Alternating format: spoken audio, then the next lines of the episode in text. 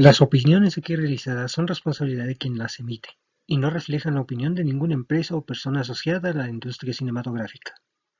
El uso de imágenes y audios relacionadas al cine son usados con fines de entretenimiento y de ninguna forma con fines de lucro. Los derechos de las mismas pertenecen a los autores.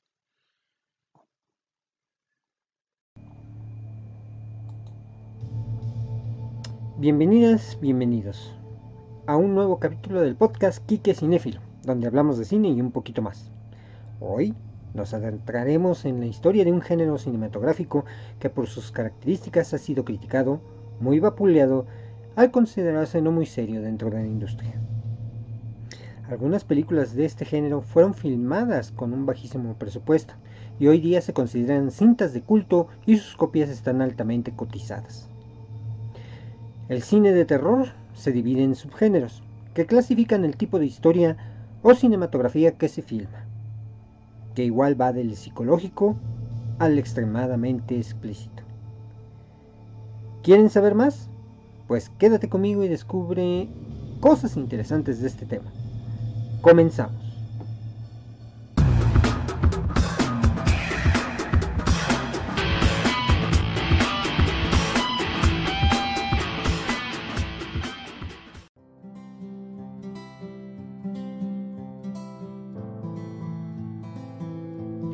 A que nos sigas en nuestras redes sociales. Facebook, Kike Cinefilo. Twitter, arroba Cinefilo. Instagram, arroba Kike-Cinefilo. Búscanos en nuestra página de YouTube, Kike Cinefilo. Dale la campanita y suscríbete. Y escúchanos en Spotify. El cine de terror es un género cinematográfico que se caracteriza por provocar en el espectador sensaciones de pavor, terror, miedo, disgusto, repugnancia, horror, incomodidad o preocupación. Sus argumentos frecuentemente provocan la súbita intrusión en un ámbito de alguna fuerza, evento o personaje de naturaleza maligna o celestial, a menudo de origen criminal o sobrenatural.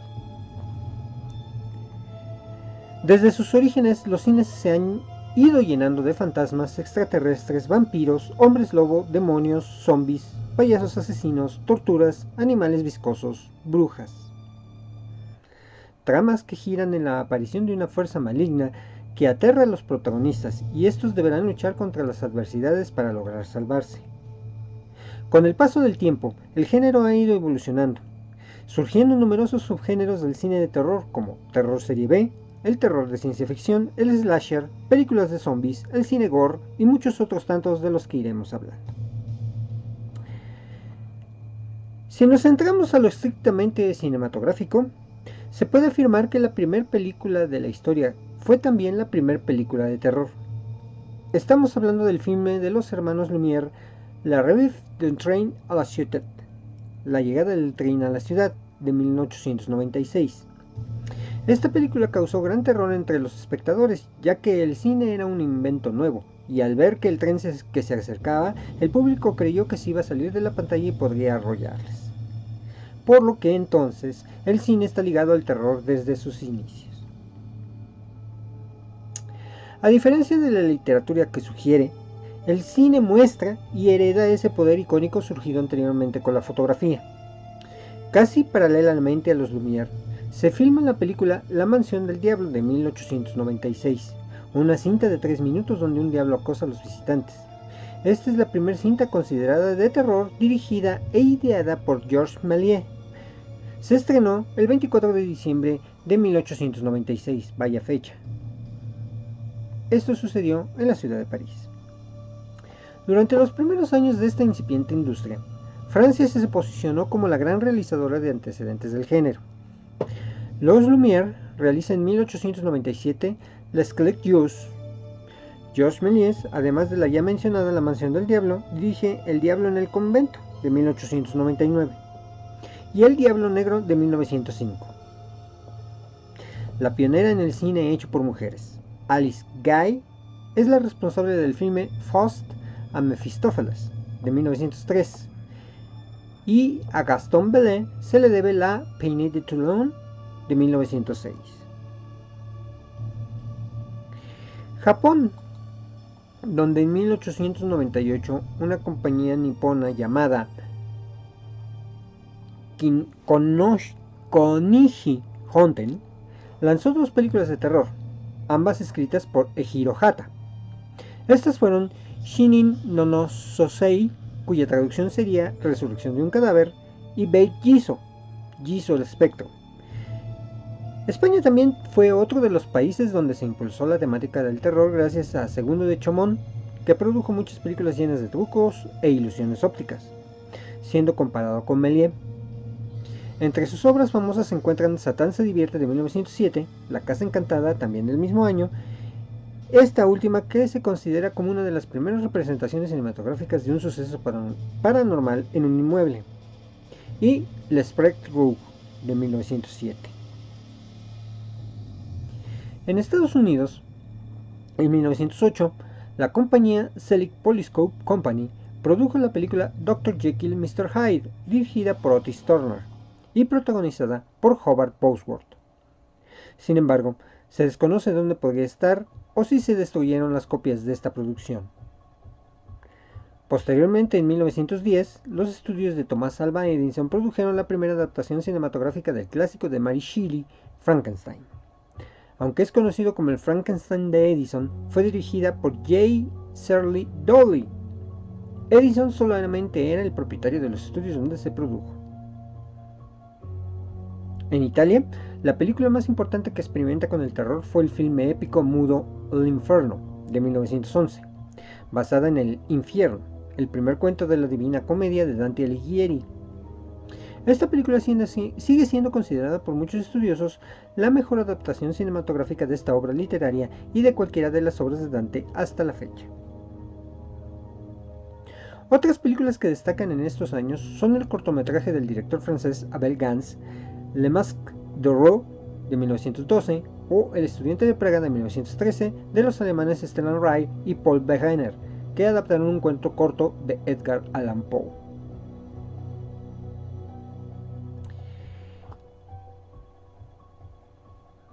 El gabinete del Dr. Caligari de 1920 de Robert Bainey se convirtió en un éxito mundial y tuvo un impacto en la historia del cine del terror. Este filme introdujo una estética novedosa donde muchos de los decorados y las, escenografías se basaban en telas pintadas que daban la impresión de distorsión, paredes deformadas, extrañas ventanas romboidales y marcos de puertas inclinadas. Los efectos de la luz y las sombras se representaban pintando líneas y patrones negros, directamente en los suelos y paredes de los decorados. Esta película hizo que la atención mundial se situara sobre el mérito artístico del cine alemán y su gran influencia en las películas americanas, particularmente en los géneros de terror y cine negro. Robert Vene, junto con otros cineastas alemanes como Wegener y Morneau, influirían significativamente en las producciones posteriores no solo en las películas de terror, sino en la cinematografía en general.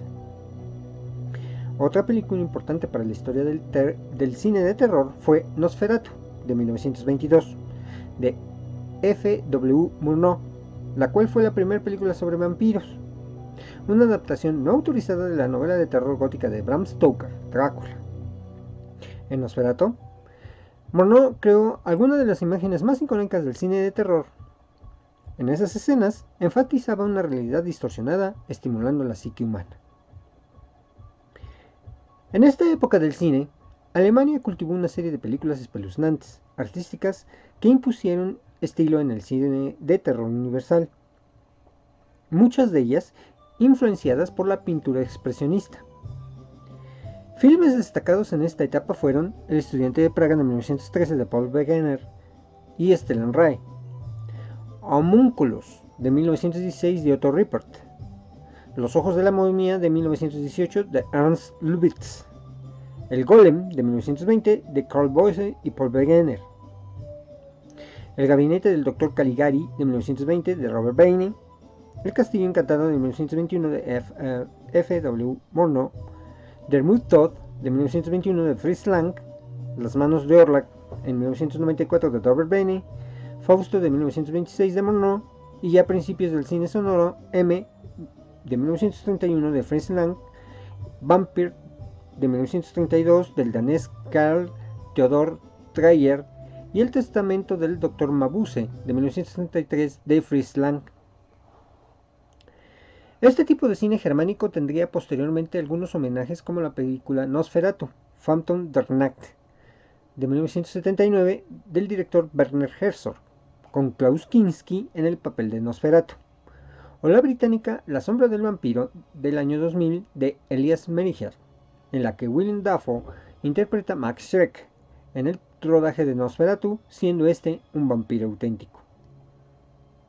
Dentro del cine germánico también sería interesante destacar la sueca Kokarlen de 1921 de Victor Strömström y la danesa Saxon de 1922 de Benjamin Christensen.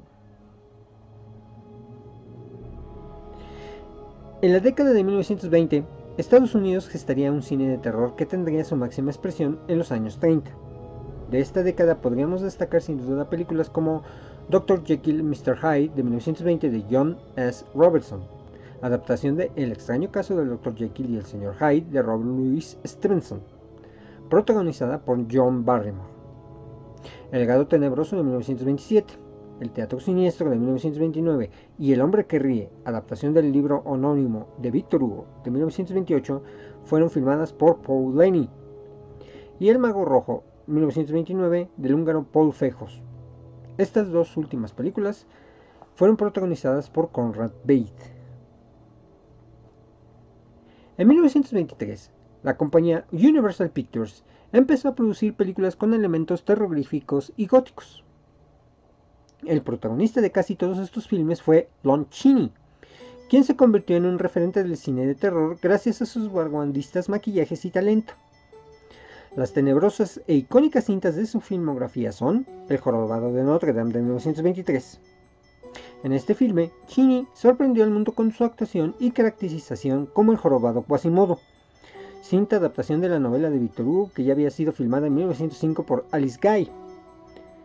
El fantasma de la ópera de 1925 se considera una de las mejores adaptaciones de la novela de Gaston Leroux y también una de las mejores interpretaciones de Chini y London After Midnight de 1927, quizá la película perdida más mítica e influyente de todos los tiempos. En los años 30, la Universal Pictures continuó realizando producciones basadas en la literatura de terror gótico. Así, se sentaron las bases del género cinematográfico de terror. En dicha década, el estudio produjo varias películas con los monstruos más icónicos de la historia del cine: Drácula, Frankenstein, la momia, el hombre invisible y el hombre lobo. Universal creó literalmente un monopolio en la corriente principal de películas de terror, lanzando al estrellato a actores como Bela Lugosi o Boris Karloff, recaudando en taquilla gran cantidad de entradas vendidas, que supusieron extraordinarias ganancias. En 1931 se da el, el gran primer hito en la historia del género, cuando el estudio estrenó su primera adaptación cinematográfica de Drácula, de 1931, dirigida por Todd Browning y protagonizada por Bela Lugosi como el Conde Drácula, el papel más emblemático del actor. Así como también se estrena la película Frankenstein de 1931. La película fue dirigida por James Well y protagonizada por Boris Karloff, interpretando a Frankenstein, siendo este el papel más icónico del histrión. Como paréntesis, ustedes recuerdan un tema de escritorio de las primeras versiones del sistema operativo Windows donde uno de los audios se escucha It's Alive. Bueno, pues es el audio de la escena icónica donde Frankenstein cobra vida y fue sacado de esta película. Junto con el Drácula del mismo año, se ha convertido en una de las cintas de terror más famosas de la historia. Frankenstein fue un éxito tanto de público como de crítica, y fue seguida por múltiples secuelas como La novia de Frankenstein de 1935, manteniendo la dupla Well-Karloff. Al año siguiente el estudio estrenó La momia, protagonizada por Boris.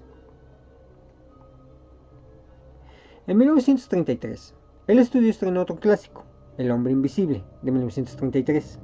El filme fue dirigido por James Well y tiene como protagonista a Claude Rains.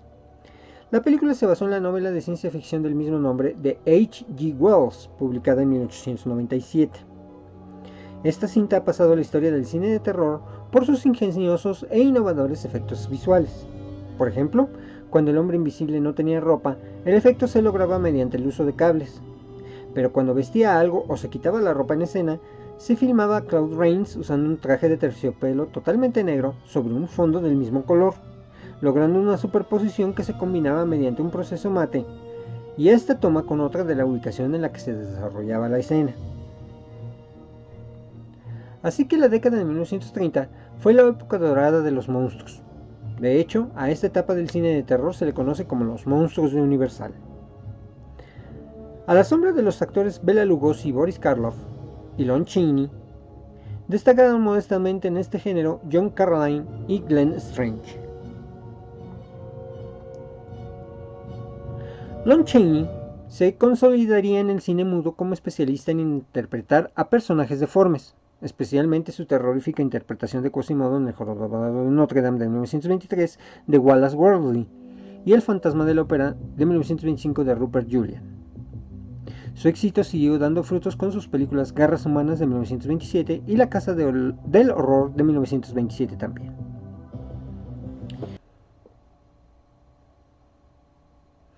Bela Lugosi es reconocido por ser el primer Drácula, interpretando este papel en Drácula de Tom Browning y en Abbott and Costello Meet Frankenstein. Interpretó a otros vampiros, en La marca del vampiro y El regreso del vampiro de 1944, ambas de Louis Landers. Hizo a Igor en Son of Frankenstein y El fantasma de Frankenstein. También interpretó a Frankenstein en la película Frankenstein y el hombre lobo. Interpretó distintos roles en las películas El Castillo de los Misterios de 1940 de David Butler, The Body Snatcher de 1945 de Robert Wise, basado en el cuento El ladrón de cadáveres de Robert Louis Stevenson. Todas estas películas junto las filmó junto a Boris Karloff.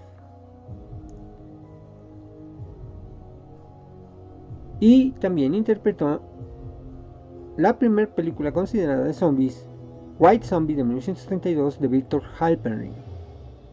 Al final de su carrera actuó en Glen on Glenda de 1953, La novia de monstruo de 1955 y Plan 9 del espacio exterior de 1959 del autodenominado peor director de la historia, Ed Wood.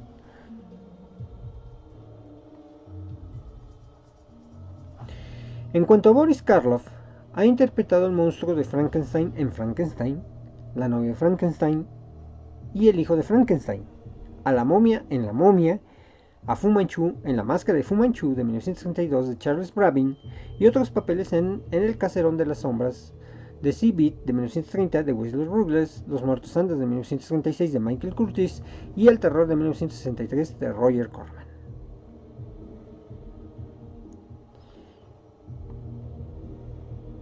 Aunque el público suponía una rivalidad a pesar de pertenecer al mismo estudio, Bela Lugosi y Boris Karloff actuaron juntos en varias películas. Algunas de ellas fueron El Cuervo de 1935, El Gato Negro de 1941 y El Rayo Invisible de 1936. Aunque Universal tenía casi el monopolio del género cinematográfico, no solo fue el único estudio que cultivó el cine de terror en los Estados Unidos. La RKO Radio Pictures realizó importantes cintas de terror de las que destacan King Kong de 1933 de Marian C. Cooper y Ernest B. Schoedsack, El Castillo de los Misterios de 1940, La Mujer Pantera de 1942, El Hombre Leopardo de 1943 y Yo anduve con un zombie de 1943 de Jacques Tourneau, o El enemigo de otro mundo de 1955 de Christian Neely. Algunas de las películas que hemos nombrado anteriormente fueron producidas por Val Lenton, que en la década de los 40 se convirtió en una figura muy conocida por hacer películas de bajo presupuesto para la RKO, lo que le convirtió en el creador del cine tipo B de terror. Sus colaboraciones con Jacques Tourneau, especialmente La Mujer Pantera o El Hombre Leopardo, demuestran que el bajo presupuesto puede ser sinónimo de alta calidad. Se destaca también la película de Robert Wise, El ladrón de cadáveres, El ladrón de, cadáveres perdón, de 1945, una película muy valorada por los historiadores y teóricos del cine. Universal fue perdiendo ritmo en este género conforme iban avanzando los años. aunque a los inicios de los 40 tuvo algunas películas de gran éxito. El hombre lobo de 1941, protagonizada por Lon Chaney Jr., que también protagonizaría La tumba de la momia de 1942, o La maldición de la, de momia de 1944. Habiendo suplantado a los ya consolidados Lugosi y Karloff. Hacia finales de los 40 las películas de terror Universal entraron en decadencia e intentaron probar con la autoparodia, con películas protagonizadas por Bud Abbott y Lou Costello. La primera cinta de estas fue Abbott y Costello contra los fantasmas de 1948.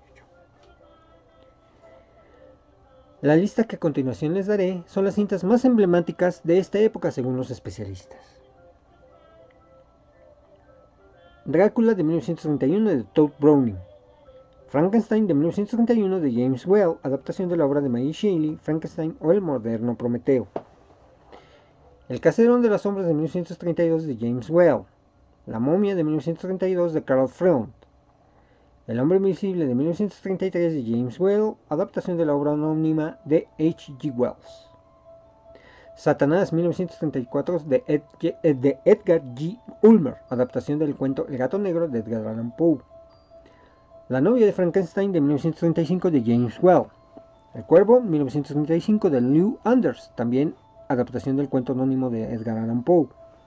El Lobo Humano de 1965 de Stuart Walker, considerada como la primera película de hombres lobo. La hija de Drácula de 1936 de Lambert Hiller. El hijo de Frankenstein de 1939 de Roland B. Lee. El hombre invisible regresa de 1940 de Joe May. La mano de la momia, 1940 de Christy Cavani. La mujer invisible, 1940 de A. Edward Sutherland. El hombre lobo de 1941 de George Wagner. El fantasma de Frankenstein de 1942 de Earl C. Kenton. La tumba de la momia de 1952 de Harold Young. El espía invisible de 1942 de Edwin L. Manning. Frankenstein conoce al hombre lobo de 1943 de Roy William Neal. El fantasma de la ópera de 1953 de Arthur Lubin. El hijo de Drácula de 1943 de Robert Siodmak. La venganza del hombre invisible de 1944 de Ford B. El fantasma de la momia de 1944 de Reginald LeBorg. House of Frankenstein o La Casa de Frankenstein de 1954 de Earl C. Kenton. La Maldición de la Momia de 1954 de Dudley Gooding. La Mansión de Drácula de 1945 de Earl C. Kenton. Abbott y Costello conocen a Frankenstein de 1948 de Charles Barton. Del mismo director, Abbott y Costello contra el asesino de 1949. Abbott y Costello contra el hombre invisible de 1951 es dirigida por Charles Lamont. También Charles Lamont dirige Abbott y Costello van a Marte de 1953. Viene del espacio exterior de 1953 de Jack Arnold. Abbott y Costello conocen al Dr. Jekyll y al Sr. Hyde de 1953 de Charles Barton y Charles Lamont. La criatura del lago oscuro de Jack Arnold de 1954. La venganza de la criatura de 1955 de Jack Arnold. Del mismo director, Tarántula de 1955. Esta película de Tarántula la pasaban enormidad de veces en el 5 por ahí ahí de los años 80 de los tempranos 80 de los finales de los 70 esa película era muy muy muy pasada en Canal 5 me acuerdo muy bien. Agua de Costello contra la momia de 1955 de Charles Lamont La criatura que camina entre nosotros de 1956 de John Sherwood The Mole People de 1956 de Virgil W. Vogel. El monstruo alado de 1957 de Nathan Juran El increíble Hombre empequeñecido de Jack Arnold o The Incredible Shrinking Man, Tierra desconocida de 1957 de Virgil W. Vogel, The Monolith Monsters de 1957 de John Sherwood, Monsters on the Campus de 1958 de Jack Arnold.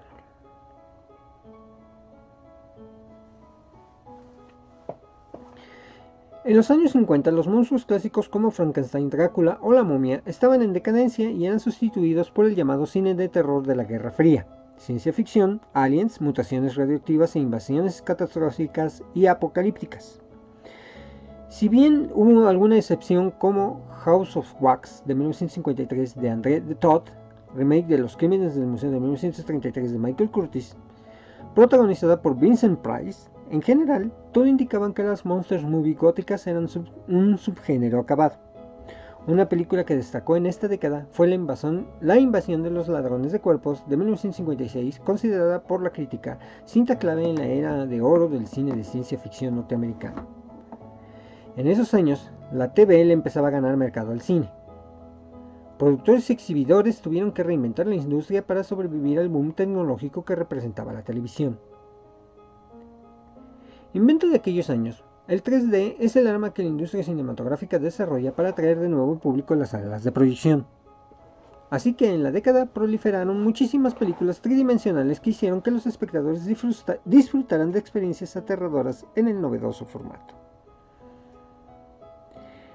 En 1954 se estrenó otro de los grandes clásicos del género, Godzilla de 1954 del director japonés Ishiro Honda. Esta película dio lugar a numerosas secuelas y es claro ejemplo del género de terror de monstruos.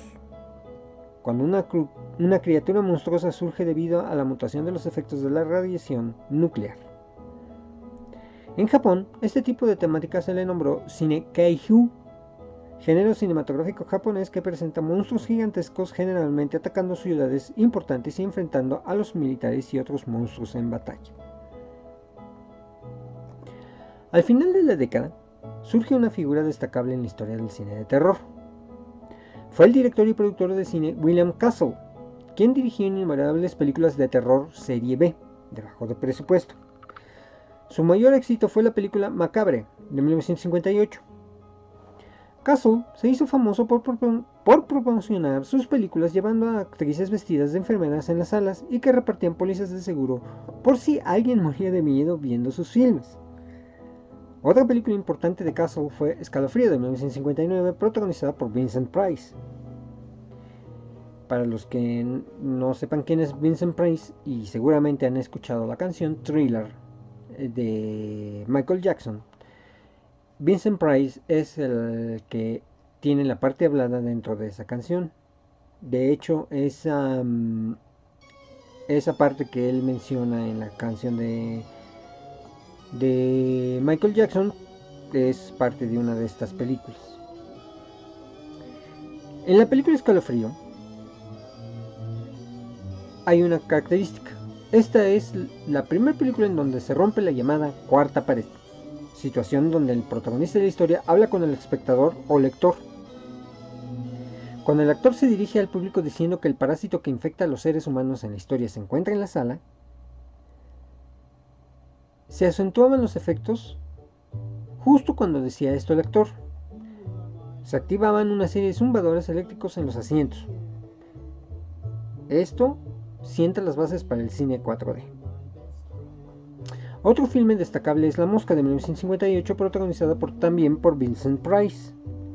La película cuenta la historia de una mosca que al entrar en un transformador molecular se convierte en un monstruo híbrido entre humano e insecto todo un clásico de las películas de ciencia ficción de terror y que tuvo un remake en la década de los 80. Para esta década, una compañía del Reino Unido llamada Hammer Films aparece en escena. Este estudio reeditó grandes clásicos del género, teniendo un enorme éxito internacional. Por primera vez se podía ver a Drácula o Frankenstein en color. Christopher Lee, para las generaciones más jóvenes, este actor interpretó a El Conde Doku en Star Wars episodios 2 y 3 y a Saruman en las películas del Señor de los Anillos y El Hobbit. Christopher Lee protagonizó varias películas de terror como La Maldición de Frankenstein de 1957, considerada la primera película gore, exceso de sangre, y como El Conde Drácula en el filme Drácula 1958. La interpretación de Lee se considera como la base para interpretar a dicho personaje. La productora británica Hammer Productions fue fundada en 1934 por James Carreras. Inició sus tendencias hacia el terror en 1955 con una película de ciencia ficción, El experimento del Dr. Quatermass de Bob Guest. Si bien no fue hasta 1957 con la ya mencionada La maldición de Frankenstein de Terence Fisher, cuando empezó a revivir a los monstruos míticos. Hammer Productions no fue la primera en producir cine de terror en la Gran Bretaña.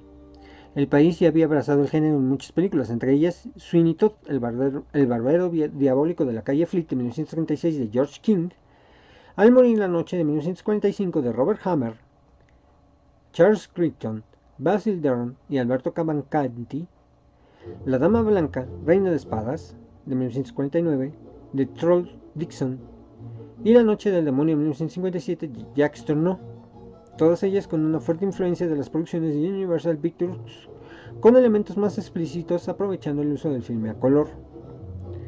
Por su parte, la Hammer Productions nos legó una serie de magníficas películas donde destacan las estrellas Peter Cushing y Christopher Lee, interpretando a protagonista y antagonista respectivamente.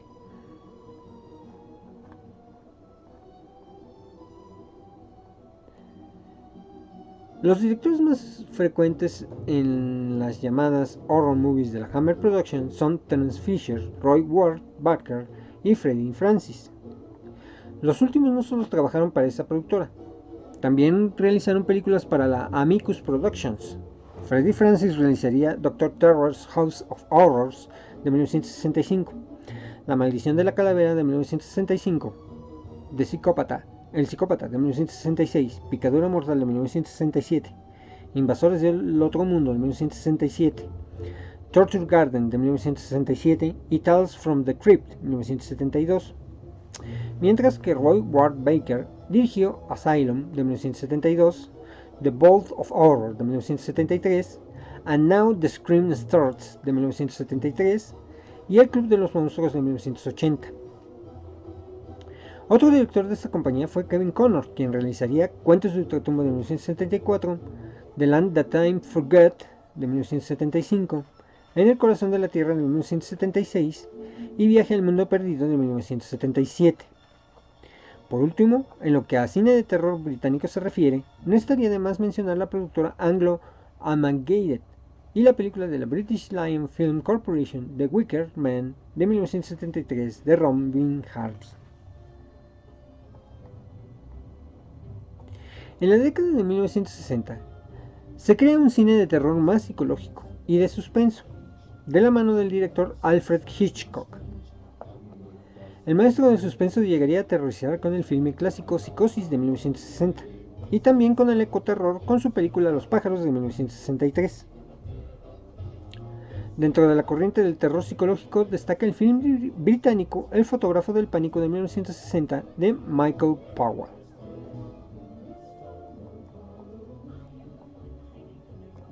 En 1968, la forma de hacer cine de terror cambia radicalmente con La Noche de los Muertos Vivientes de 1968 de George A. Romero. Esta película se convirtió en la base para todas las cintas que se filmaron posteriormente dentro del género conocido como cine zombie. La gran influencia de este filme se debió a que combinó la perspicacia psicológica con el gore. Otro director que empezó a despuntar en este género fue Roman Polanski, con El baile de los vampiros de 1967 y La semilla del diablo de 1968. Así que a partir de aquí hablaremos específicamente de los subgéneros ya establecidos en el cine de miedo. El cine de vampiros y hombres lobo. Hacia finales de la década de 1960, y a pesar de ser las primeras criaturas que infundían terror en los espectadores, los vampiros y hombres lobos habían perdido vigencia. Así que, apartándose del estilo gótico clásico, recuperan un tanto el terreno perdido. Lo demuestran películas como las británicas The Fearless Vampire Killers de 1967 de Roman Polanski y El Ansia de 1983 de Tony Scott.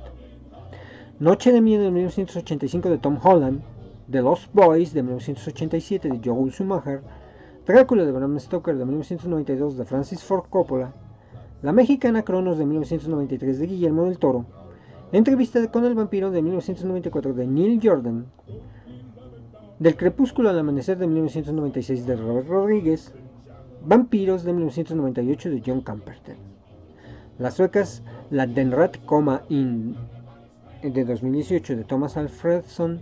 Y Vampire No Like Others de Peter Pontinkis. Del mismo año. La coreana Thirst de 2009 de Park Chang-wook. Yo fui un hombre lobo adolescente de 1957 de Gene Fowler. La británica La leyenda de la bestia de 1975 de Freddie Francis. Un hombre lobo americano en Londres de 1981 de John Landis. Aullidos de 1981 de Joe Dante. La británica The Company of Wolves de 1984 de Neil Jordan. Silver Bullet de 1985 de Atias, basada en la obra El ciclo del hombre lobo de Stephen King, la canadiense Ginger Snaps 2000 de John Fawcett, la británica Dog Soldiers 2002 de Neil Marshall y algunas películas que parodiaban a dichos monstruos como la película Black Spolation, Drácula Negro de 1972 de William Crane, la hispano-cubana Vampiros en La Habana de 1985 de Juan Padrón, un vampiro suelto en Brooklyn de 1995 de Wes Craven, Drácula, Dead and Love It de 1995 de Mel Brooks y Teen Wolf de 1985 de Rob Daniel. En la misma línea que Drácula de Bram Stoker, encontraríamos otra nueva versión de un mito importante, Frankenstein de Mary Shelley de 1994, dirigida y actuada por Kenneth Branagh, interpretando al Dr. Victor Frankenstein y a Robert De Niro como el monstruo. El cine catastrófico de ciencia ficción y extraterrestres. El cine de terror de ciencia ficción, muchas veces ligado al cine catastrófico apocalíptico o al cine de extraterrestres, se puso de moda en los 50 y, dejando de lado las películas de Universal Pictures ya vistas, dirigidas por Jack Arnold entre otros, una de sus principales, una de sus principales figuras fue Roger Corman, director de varias cintas serie B especializado en la adaptación libre y colorista de relatos de Edgar Allan Poe. La caída de la casa Usher de 1960, Pete and the Pendulum de 1961, La Obsesión 1962, Tales of Terror de 1962, El Cuervo de, 1963, La Máscara de la Muerte Roja de 1964, La Tumba de Ligea de 1964, así como una adaptación de un cuento de H.P. Lovecraft, El Palacio de los Espíritus, de los Espíritus y de algunos filmes relacionados con la ciencia ficción como It Conquered the World de 1956, Emisario de otro mundo de 1957, Attack of the Craft Monster de 1957, La mujer avispa de 1959, El monstruo del mar encantado de 1961 y El hombre con rayos X en los ojos de 1963. El técnico de efectos especiales Rain Harryhausen fue un personaje imprescindible en lo que al cine catastrófico y de monstruos gigantes se refiere. Influenciado por King Kong, realizaría una serie de películas destacables. El Gran Gorila de 1949 de Ernst B. Schoedsack, The Beasts from 2000 Phantoms de 1953 de Eugene Laurie y Kane from Beneath the Sea de 1955 de Robert Gordon, Earth vs. the Flying Saucers de 1956 de Fred F. Sears, la bestia de otro planeta de 1957 de Nathan Juran y la película de dinosaurios El Valle de Gwangwi de 1969 de Jim O'Connell. Películas que destacaron en, la época son The Day the Stars Stood de 1951 de Robert Wise, La Guerra de los Mundos de 1953 de Byron Haskin, basado en la novela anónima de H.G. Wells, Them de 1954 de Gordon Douglas y La Invasión de los Body Snatchers de 1956 de Don Siegel. La mezcla de terror y ciencia ficción de las novelas de H.P. Lovecraft reapareció a los finales de los 70 con la nueva versión de Invasión de Body Snatchers de 1978 de Philip Kaufman y la excelente Alien, el octavo pasajero de 1979 de Ridley Scott, que narra la terrorífica lucha contra un monstruo extraterrestre indestructible a bordo de un carguero espacial. El filme dio origen a varias secuelas y crossovers y a partir de los 80 destacarían entre muchas otras The Thing de 1982 del maestro del cine de terror John Camperton, la canadiense Cube de 1997 de Vincenzo Natali y Señales de 2002 del indio estadounidense M. Night Shyamalan.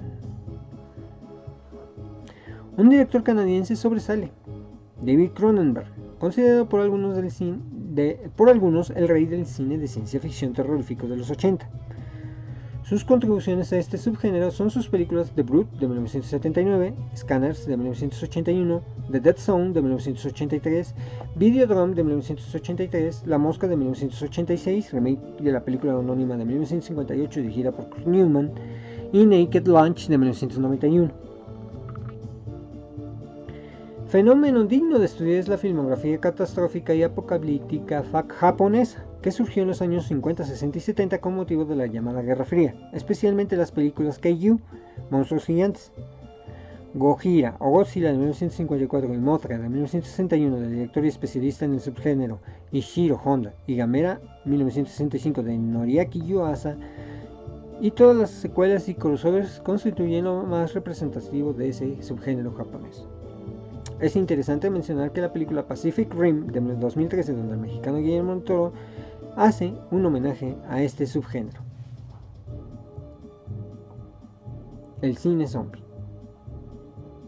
El cine de zombies cuenta con una amplia representación de películas a lo largo de la historia.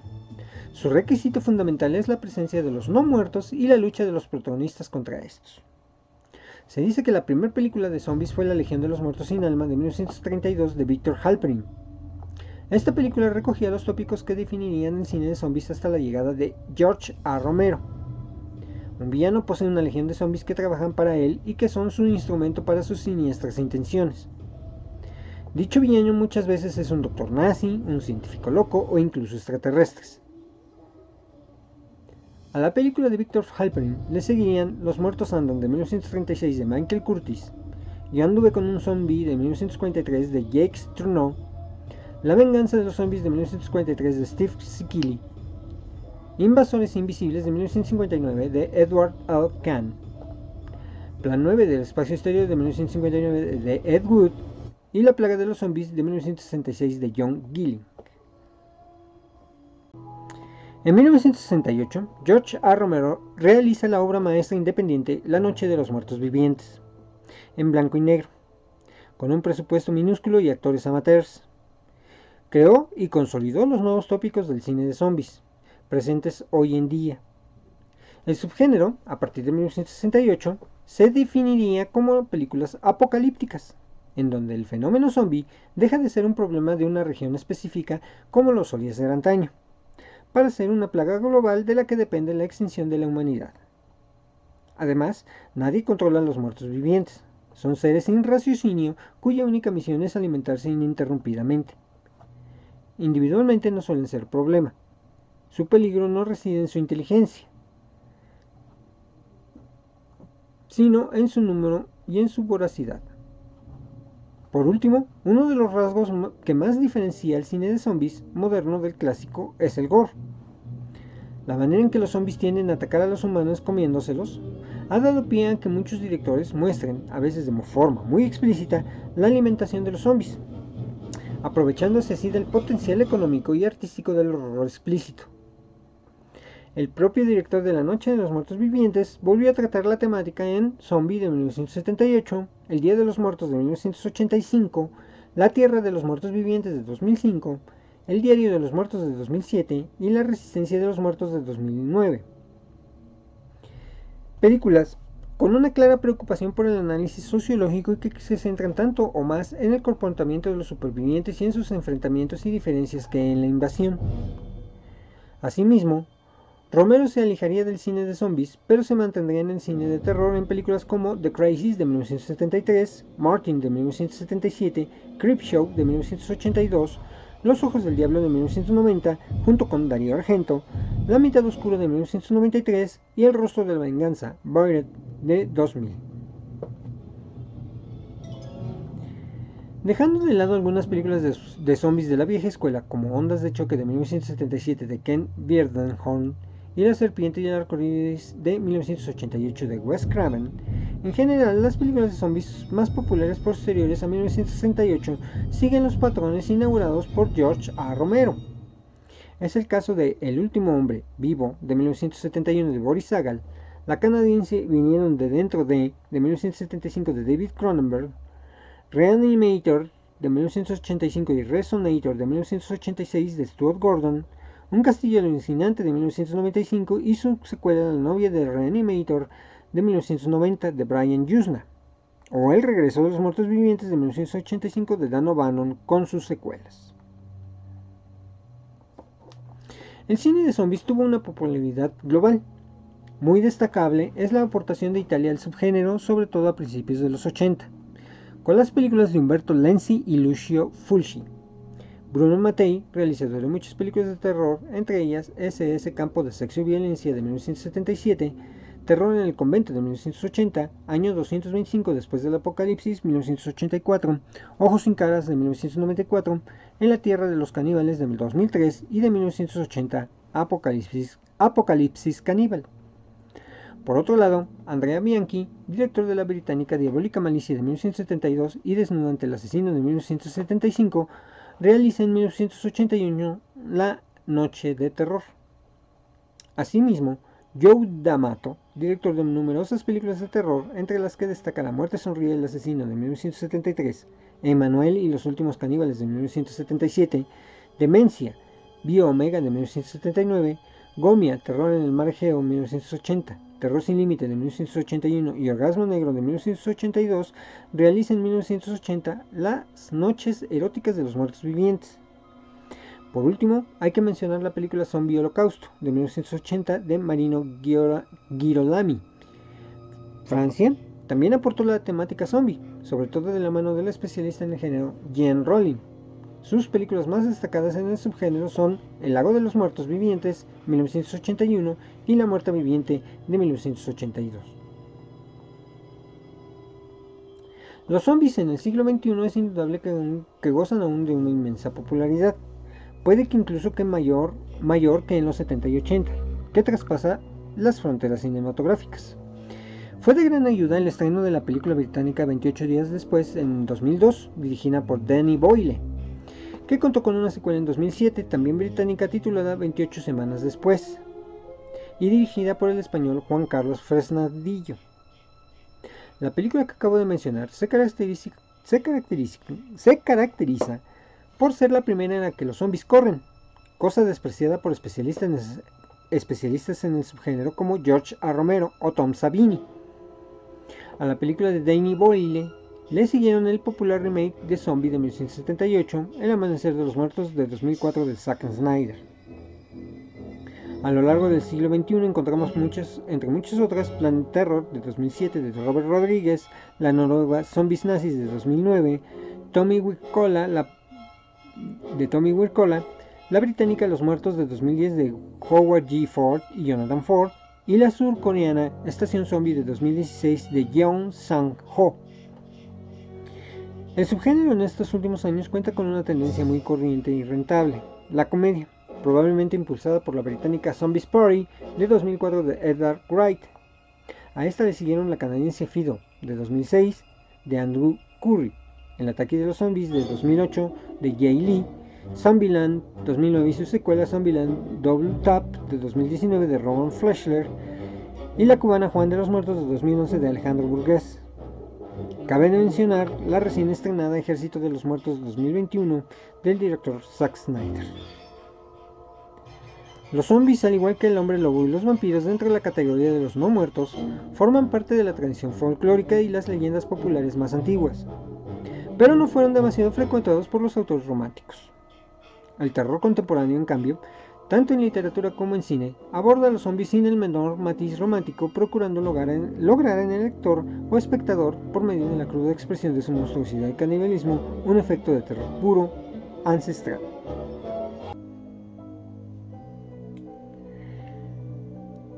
El cine paranormal.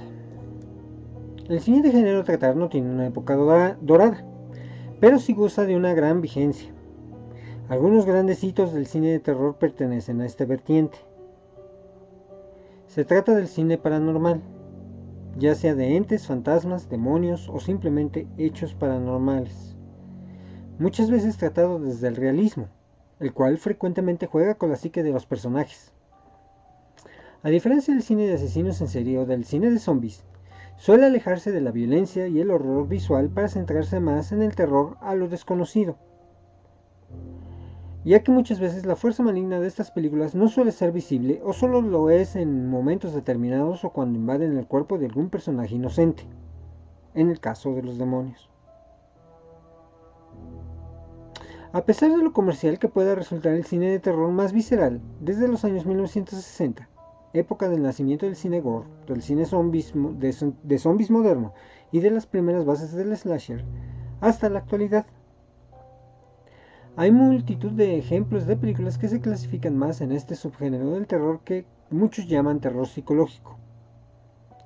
Las británicas The Innocence de 1961 de Jack Clayton sobre The Throne of the Screw de Henry James y The Haunting de 1963 de Robert White sobre The Haunting of Hill House of the Shirley Jackson. Carnival Souls de 1962 de Herb Harvey. Rosemary Baby de 1968 de Roman Polanski. La belga, La terrorífica noche del demonio de 1971 de Jean Brismet. La británica, La leyenda de la casa del infierno de 1973 de John Hogg.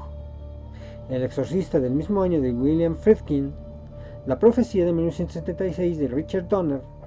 Carrie de 1976 de Brian De Palma. The Amityville Horror de 1979 de Stuart Rosenberg y su secuela Amityville 2 de Possession de 1982 de Diamano Diam, Damin, Dia, Damiani. Ok, Damiani. El Resplandor de 1980 de Stanley Kubrick, basada también en una novela de Stephen King, ya, ya hablamos de ello. La canadiense de Challenging de 1980 de Peter Medak.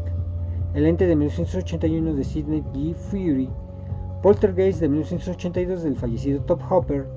La cómica House de 1986 de Steve Miner Pet Cemetery de 1989 de Mary Lambert, basada en la novela también de Stephen King, The Sixth Sense de 1999 y Devil de 2010 de M. Night Shyamalan, lanzada con astucia por internet, The, Blair Witch Project de 1999 de los jóvenes Daniel Myrick y Eduardo Sánchez. Esta película popularizó el llamado falso documental. Las hispano-mexicanas el, el, Espinazo del Diablo de 2001 y El laberinto del fauno de 2006 de Guillermo del Toro las españolas Los Otros 2001 de Alejandro Amenabar y El Orfanato de 2007 de Juan Antonio, Bayona. El exorcismo de Emily Rose de 2005 de Scott Derrickson. 1408 de 2007 del sueco Mikael Hafström. Paranormal Activity de 2007 de Oren Pelli. Insidious y The Conjuring de 2010 y 2013 respectivamente del especialista en el género James Wan. It Follows de 2014 de David Robert Mitchell, la australiana de Badabalk de 2014 de Jennifer Kent y The Witch de 2015 de Robert Eggers, entre muchas otras. Hay otras películas muy difíciles de clasificar, aunque ya sea por temática, estilo, estructura o ambientación. El subgénero más adecuado en el que se deben clasificar, si es que se deben de clasificar, es en este.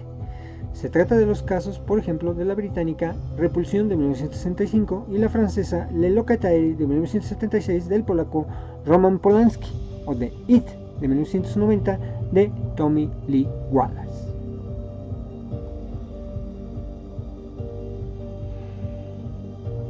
El ecoterror. Este subgénero del cine de terror empezó a crear tendencia en los años 70. Si bien muchos colocan como la primera película de ecoterror, o una de sus grandes influencias, o simplemente una película anterior a la creación del subgénero pero que comparte similitudes, es King Kong. El ecoterror se caracteriza, se caracteriza por la presencia antagónica de uno o varios individuos de una especie animal no humana. Las características habituales de estos suelen ser un comportamiento agresivo natural, un poco exagerado, se focaliza el miedo en un animal existente que se intensifica con un aumento de su agresividad, un odio racional o irracional hacia la especie humana, modificándolo ya sea con una evolución natural o artificial o simplemente mostrando la necesidad de ese animal de alimentarse. A veces, sobre todo en los años 70 y 80, este subgénero presentó elementos del cine gore, una característica muy típica del slasher, que consiste en que los protagonistas del filme van muriendo a medida que avanza la cinta, quedando al final solo unos pocos supervivientes que son los que resolverán la situación. Normalmente matando al animal o animales beligerantes. Algunas de las películas más conocidas y representativas de esta corriente son Los pájaros de 1962 de Alfred Hitchcock, Ranas de 1972 de George McGowan, Tiburón de 1975 de Steven Spielberg, Orca, La ballena asesina de 1977 de Michael Anderson, Piraña de 1978 de Joe Dante, Alligator de 1980 de Louis Teague, Cuyo de 1983 de Louis Teague, la película italiana Shark Rosso Oceano, la película española Slugs, Muestra Viscosa, Anaconda de 1997 del peruano Luis Llosa, Lake Placid de 1999 de Steve Miner, Ovejas Asesinas de 2006 de Jonathan King y Sharknado de 2013 de Anthony C. Ferrante, entre otras muchas. ¿Y qué creen? Este tema da para mucho más. Así que dejamos aquí el tema para retomarlo la próxima semana, donde sabremos más de este género cinematográfico. Los invito a que visiten mis redes sociales y dejen sus propuestas, críticas y comentarios. Y cuídense. Revisen debajo de sus camas. Tengan a la mano un collar de ajos, un crucifijo y una Biblia. Y quizás algo más. Nada es suficiente para protegerse. Hasta el próximo episodio.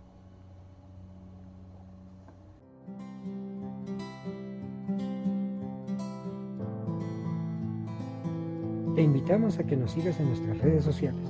Facebook, Kike Cinefilo. Twitter, arroba Cinefilo. Instagram, arroba Kike-Cinefilo. Búscanos en nuestra página de YouTube, Kike Cinefilo. Dale la campanita y suscríbete. Y escúchanos en Spotify.